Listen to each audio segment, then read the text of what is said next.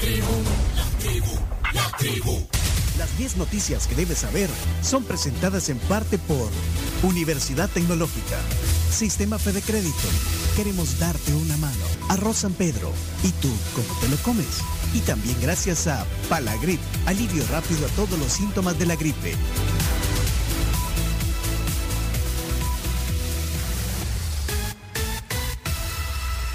La UTEC pone a su disposición la maestría para la industria con especialidad en robótica. Matricúlate ya y forma parte de los profesionales capaces de resolver problemas de automatización en las empresas. La matrícula está abierta, puedes encontrarlos en utec.edu.sb, pleca maestrías o también puedes llamarles al 2275-2710. Las noticias también son gracias a Sistema Fede Crédito. Descarga ya la actualización de la app Fede Móvil del sistema Fede Crédito que te ofrece mayor facilidad y comodidad al realizar tus operaciones financieras. Comenzamos con las 10 noticias. Número uno. Espérate. Todos en silencio. Pero esta, esta sería la, la número cero. La sería. Poneme, poneme audio en la televisión chino. Mire, Eh, no, aquí solo es eh, de manera virtual. Luz verde de ustedes no puede ser para decir ya hoy en, en mayo vamos todos a la escuela todos los días. Yo, yo, yo creo que es, es- Ya viene. eh, yo, yo creo que definitivamente ya, Ya viene. está ese aspecto, como le repito, o sea. Alaví, eh, el ministro, el ministro, el doctor Alaví en el canal que 21 con Neto López. Es más, es una, es un canal del grupo Megavisión, del cual es parte esta radio y este programa. Otra puñalada. Otra puñalada para el chino. Noticia número cero. El ministro Alaví en la televisión con Neto López.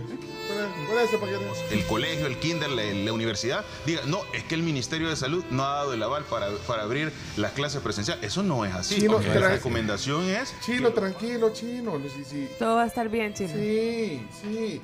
Eh, mira que estás aquí. Hoy tenemos una gran invitada aquí. en No, sí, sí, sí, eso compensa todo. Mire qué buen hombre. Sí. Claro que se puede. Tranquilo, chino. Cero problemas. Bueno, vamos a la noticia número La uno. uno. Ahora sí, la noticia número Sí, uno. adelante.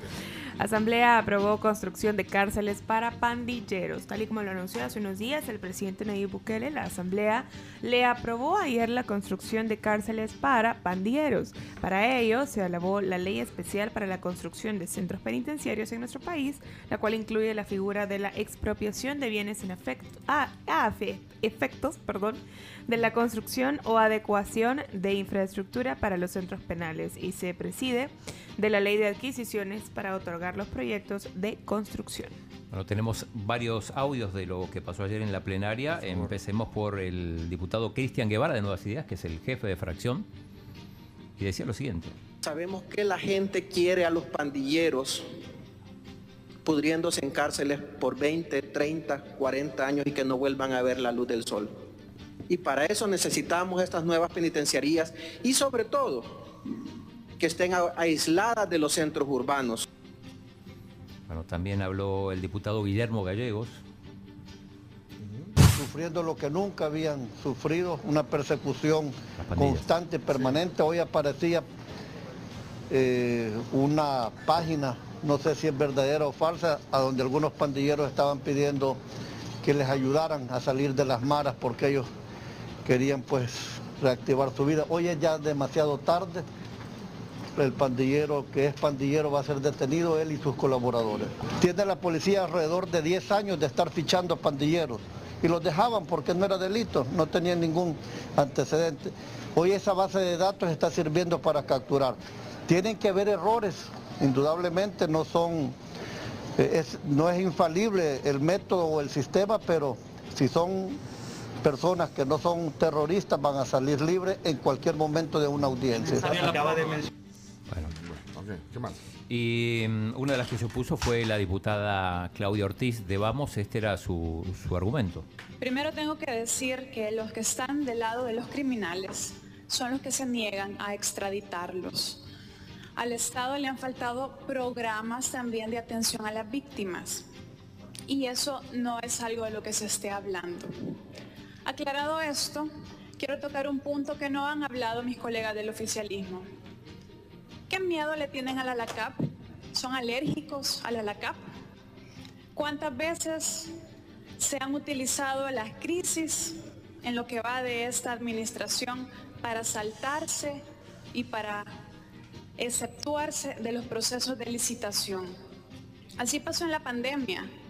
Recordemos, y ya sabemos quiénes se llevaron varios contratos, cosas que todavía no están aclaradas ni tampoco han sido llevadas ante la justicia. Cada vez que a esta administración se salta en la LACAP, varios allegados del oficialismo se llenan sus bolsillos con contratos públicos, con contratos de dudosa procedencia. Bueno, será Claudia Ortiz. A propósito, bueno, le, le contestó la diputada Suezi Callega, intentando justificar la negativa de extradición de los cabecillas de la pandilla. Esto dijo sí. Solamente porque un Estado pida la extradición de unos delincuentes, no es automática la solicitud para la entrega de los mismos delincuentes. Hay que seguir procesos. Y ya que somos amantes de los procesos, pues todavía no han terminado. Entonces, eso creo yo salda algunas dudas de algunas diputadas. Y un poco directa, un poco indirecta, pero recordemos lo que dijo en su momento el presidente Bukele sobre que los, los, los entregaba sin problema. Que vengan a llevarse a sus pandilleros, si tanto los quieren. Se los entregamos todos al 2 por 1 Al 2 por 1 Pero bueno. Vamos entonces eh, a la, La- número a la 2. dos. Noticia número 2. Presentan demanda de inconstitucionalidad contra reforma penal de prohibición a difusión de mensajes de pandillas. La APES y Cristosal buscan dejar sin efecto la reforma penal que prohíbe la difusión de mensajes de pandillas por medio de una demanda de inconstitucionalidad que presentó ayer en la Corte Suprema. El presidente de la APE, César Castro Faguaga, informó que cuatro periodistas han dejado el país por amenazas. Tenemos un audio de ayer de César Castro Faguaga que decía lo siguiente. Yo creo que la gente tiene derecho a saber. Y la gente lo ve a través de los medios de comunicación. Y por lo tanto no podemos permitir justamente que hayan estas reformas mordazas. No se puede pretender decir que se está combatiendo la delincuencia si a la par se está manejando a los medios de comunicación y a la prensa. La labor que hacen los medios de, comunicación y periodistas es importantísima en una sociedad, y en este caso la salvadoreña, y se quiere limitar. Entonces ya la pregunta es, ¿qué quieren esconder? ¿Por qué el gobierno no quiere dejarnos hacer nuestro trabajo? ¿Por qué el gobierno no quiere que vayamos a las comunidades y hablemos de un problema que afecta a miles de salvadoreños y salvadoreñas? Esa es la pregunta que además quisiera que se trasladara también a la gente que, que mira esto. La gente también lo está viviendo y sabe cómo son las limitaciones en las comunidades y en los barrios donde están viviendo. A- Ayer, le, Ayer sí, le, no. le- le preguntamos, le mandamos a, a preguntar a través del WhatsApp a César eh, que si nos podía decir quiénes eran los periodistas que Los se habían ido. Y, la- pues sí, y, y- y las amenazas que han recibido, pero esto contestó. Hola Pencho, hola tribu, ¿cómo están? Eh, ahorita estoy peleándome con el tráfico. Voy saliendo de, la, de ahí del centro de gobierno. Me preguntaron ahora, eh, porque esta información la voy a conocer eh, una columna de opinión Oscar Martínez de la salida de cuatro periodistas. Yo lo que hice fue confirmar ese dato porque pues también lo tenemos y hemos acompañado algunos de sus casos. Eh, pero no, no les puedo decir, por desgracia, quiénes son, por la misma protección de los, de los y las colegas. Eh, ellos, si en algún momento lo quieren decir, pues ya, cosa de cada quien, pero pues Bueno. nosotros solo estamos ahí para apoyar. Un abrazo. Gracias, César. Bueno, ahí, eh, eh, pues sí, también por protección de ellos. Y ellas, me imagino que hay una periodista ahí también. Eh, uno de los cuatro periodistas en el día de hoy, la vez pasada, pusieron una nota eh, y citaron que era Juan, Juan Martínez. Juan Martínez. eh, que de Dawson. hecho sí tuvo un. Bueno, el, el presidente tuiteó. eh, Sí, y algo escribió, escribió una columna, bueno, una- un artículo en el Washington Post. Y to- él, eh, eh, en, esa nota, en esa nota del día de hoy decía que, que había abandonado el país. Bueno, ahí está entonces. Vamos a la siguiente. Ah, bueno, Tiene que ver con, con esto también las palabras ayer en la, en la asamblea, en la plenaria, de Ernesto Castro, hablando del periodismo. Y sobre Ah. todo de este tema, de los que se fueron. de los que se fueron, pero muy. digamos, Muy enérgico, por, que- por, por decirlo de alguna manera elegante. Ahí está el presidente de la Asamblea Legislativa ayer. Si se quieren ir y andan pidiendo asilo, que le den asilo y que se vayan, hombre. Si es que aquí no aportan nada. Si se quieren ir, que se vayan. Es que estos piensan que nosotros nos vamos a poner, ay no, por favor no se vayan, fíjense que aquí los necesitamos, no los necesitamos, váyanse. Wow. En- enérgico, ¿eh? Enérgico, sí. Enérgico. Bueno, él es Ernesto Castro, el presidente de la Asamblea Legislativa.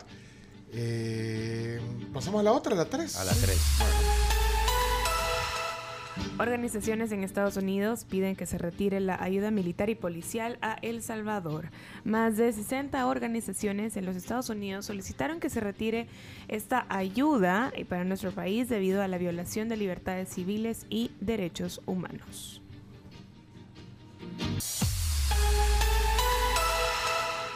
Número 4. Comerciantes de la calle Rubén desmontaron puestos para instalarse en Nuevo Mercado Ula Ula, aparentemente sin desalojos ni violencia. Como ha sido una constante histórica en el ordenamiento del centro capitalino, comerciantes de la calle Rubén Darío demostraron y desmontaron sus puestos para esperar por un lugar e instalarse en el nuevo mercado Ula Ula. Sin embargo, hay otros que expresan incertidumbre por el costo de los alquileres de los nuevos locales. Sí, dice que no están en condiciones de pagar lo que les piden, que, que viven en el día a día.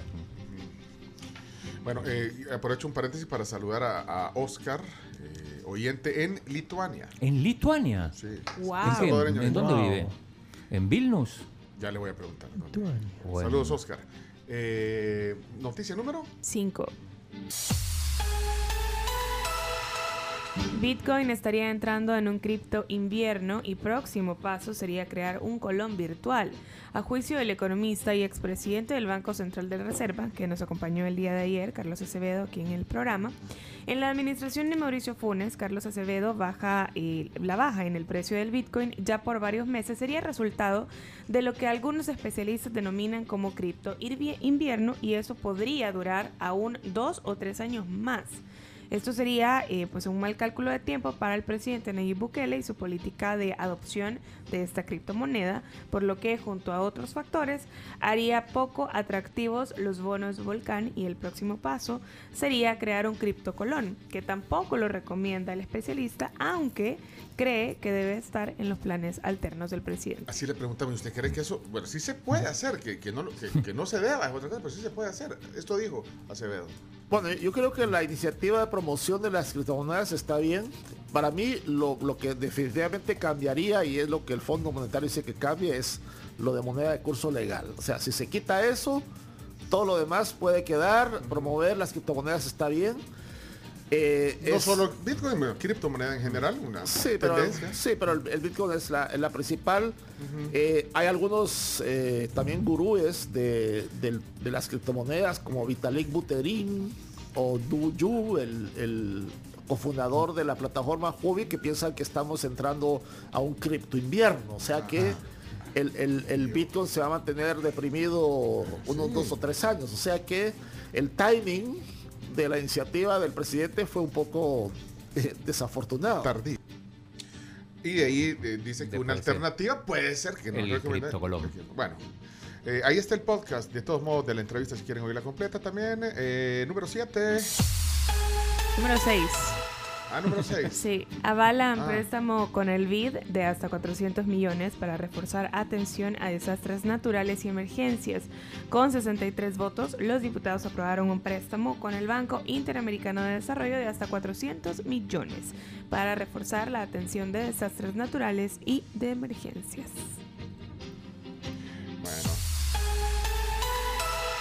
Ahora sí, número 7. Universidad de El Salvador y Fundación Forever lanzan diplomado en integración. La Fundación Forever y la Facultad de Ciencias Económicas de la UES inauguraron el diplomado de integración como modelo de desarrollo social. En ese sentido, por medio del diplomado, se instruirá en la cultura de integración, la cual busca que más personas tengan conocimiento acerca de problemas sociales como la pobreza que origina múltiples fenómenos. Sí, está en el país Alejandro Gutman. eh, esto decía ayer en el lanzamiento. 65-70% de la población salvadoreña vive en condiciones de pobreza.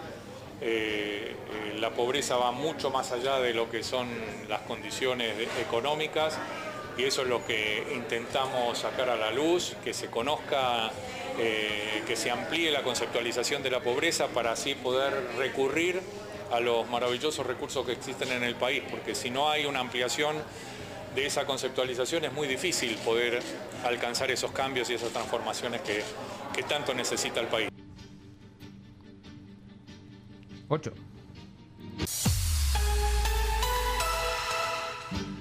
Noticia número 8. DEA y Honduras preparan la extradición del expresidente Juan Orlando Hernández. Se prevé que Honduras extraditará entre hoy 20 y el 22 de abril al expresidente Juan Orlando Hernández hacia Estados Unidos. O sea, entre hoy Era cuestión de tiempo nada. un par de días, ¿no?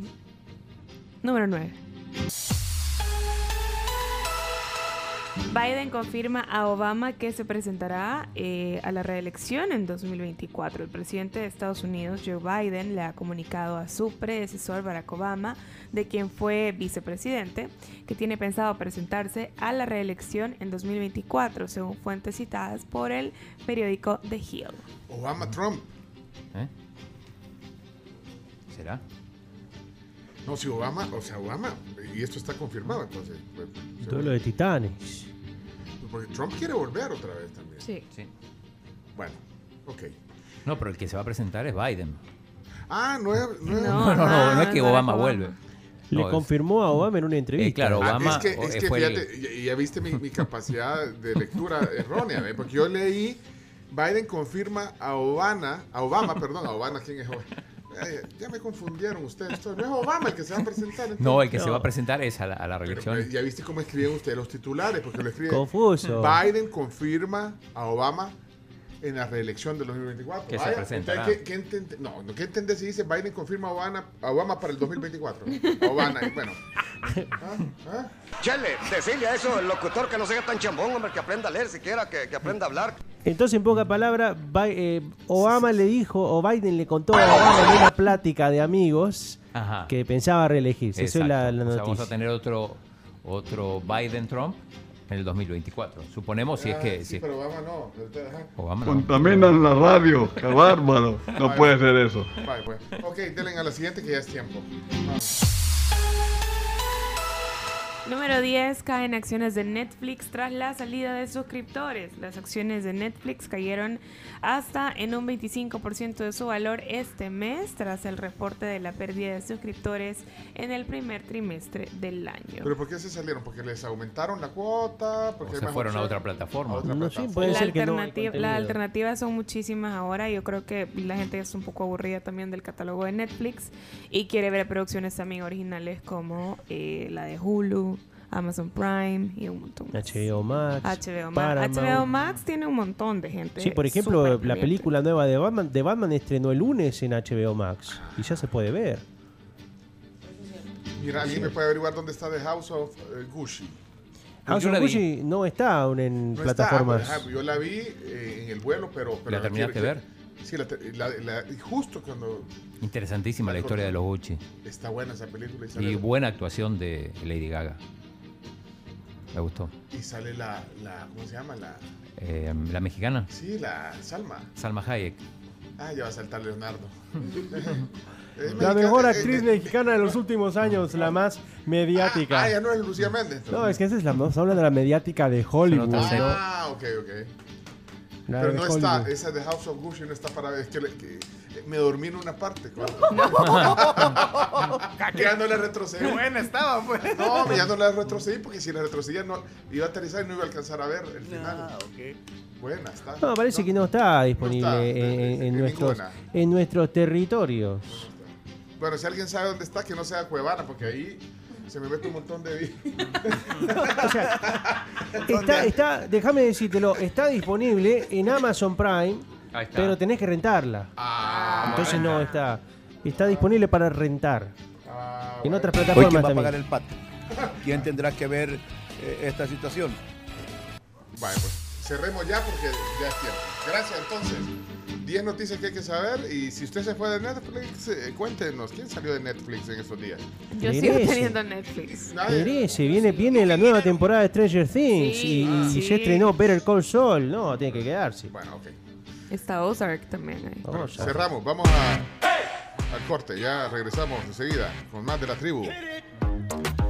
Las 10 noticias también fueron gracias a Arroz San Pedro. Mi arroz San Pedro es súper fácil de preparar y muy nutritivo. A toda mi familia le encanta y estoy segura que a la suya también. Y si ustedes se sienten un poquitín mal de la gripe, pues entonces tomen Palagrip. Si quieren tener un día sin tos, si les molesta esa mocosera durante el día que es súper incómoda, si ya no aguanta esa alergia que no le permite continuar con su día, pues entonces tome Palagrip, efectivo en dos versiones, la versión de día y la versión de noche. Y hay algo importante también que queremos contarles. Con Banco Agrícola, paguen sus impuestos desde donde quieran con el NPE de tu mandamiento de pago en canales digitales, agencias, cajeros. Así es, así que pueden, pueden hacerlo, pueden solicitar también su tarjeta de crédito. Hasta con 12 cuotas sin comisiones con tarjetas de crédito Banco Agrícola en el Ministerio de Hacienda. Ya volvemos. Somos la tribu, la tribu FM.